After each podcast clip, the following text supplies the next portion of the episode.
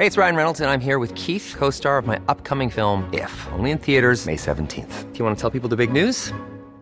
All right, I'll do. Sign up now and you'll get unlimited for $15 a month in six months of Paramount Plus Essential Plan on us. Mintmobile.com slash switch.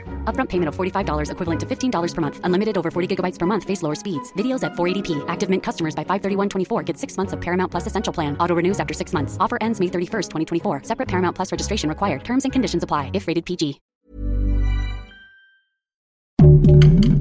Heraldo Podcast. Un lugar para tus oídos. Va en serio. El gobierno federal ya empezó con la reestructura de Mexicana de Aviación.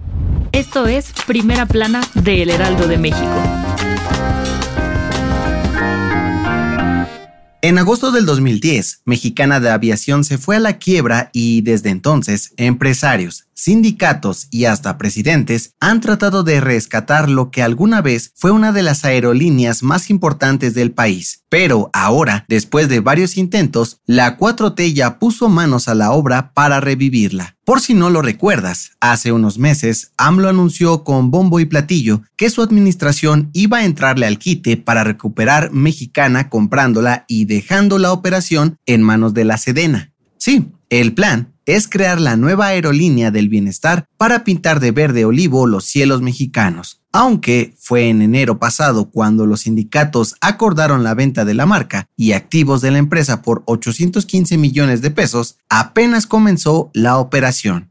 El gobierno federal empezó con la compra de un edificio de oficinas en Guadalajara, donde planean abrir la primera sede foránea de la Dirección de Medicina de Aviación de la Agencia Federal de Aviación Civil. Según la Secretaría de Infraestructura, Comunicaciones y Transportes, esta nueva oficina aumentará la posibilidad de recuperar la categoría C1 en materia de seguridad aérea en el país. Este solo es el primer paso para los planes de la 4T, pues en los próximos meses impulsarán la compra de otros inmuebles con el objetivo de echar a andar el proyecto a finales de este año. ¿Qué opinas de esto? Te leemos en los comentarios.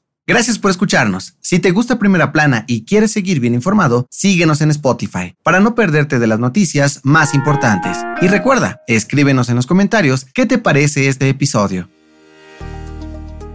Apenas ayer te contábamos que AMLO, Morena y sus aliados estaban que echaban chispas luego de que la Suprema Corte de Justicia de la Nación le dio cuello a la primera parte del Plan B de la reforma electoral, ¿Lo recuerdas? Bueno, debido a esto, el Presi reaccionó y aseguró que iba a presentar un plan C para evitar más descalabros, reformando al Poder Judicial para terminar con la corrupción que hay dentro de él. Luego de este anuncio, los 21 gobernadores morenistas y la jefa de gobierno, Claudia Sheinbaum, ya le hicieron segunda a López Obrador y dijeron que van a apoyar sus propuestas para lograr limpiar a la Corte. Pero, ¿cómo planean hacerlo? Pues la propuesta es que los ministros sean electos por voto popular para garantizar que sí sea representante del pueblo, además de buscar que la población vote por todos sus candidatos en las elecciones del 2024 para asegurar la mayoría calificada en el Congreso. ¿Lo lograrán?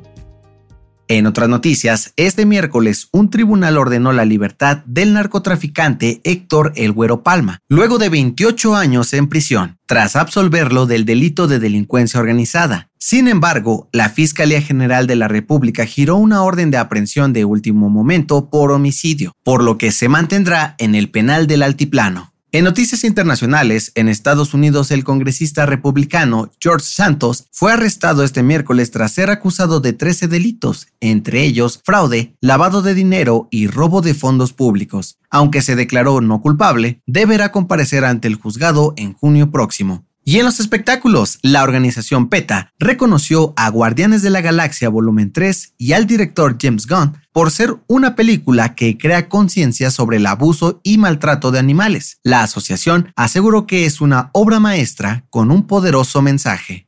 El dato que cambiará tu día. Con los calorones que se sienten últimamente, seguramente has caminado descalzo por toda tu casa. Y aunque las mamás suelen regañarnos por hacerlo para no enfermarnos, en realidad tiene muchos beneficios. Sí, de acuerdo con el Instituto Ortopédico de Estados Unidos, andar descalzo al menos 30 minutos al día puede ayudar a mejorar la circulación sanguínea y fortalecer músculos de los pies que generalmente no usamos por traer zapatos. Además de que mejora nuestra postura y alinea la columna. Según Los expertos, todos estos beneficios aumentan cuando caminamos en otro tipo de superficies como pasto, arena o tierra, pues impulsa nuestro desarrollo cerebral. Así que puedes quitarte los zapatos con gusto. Yo soy José Mata y nos escuchamos en la próxima. Esto fue Primera Plana, un podcast del Heraldo de México. Encuentra nuestra primera plana en el periódico impreso, página web y ahora en podcast. Síguenos en Instagram y TikTok como El Heraldo Podcast y en Facebook, Twitter y YouTube como El Heraldo de México. Hasta mañana.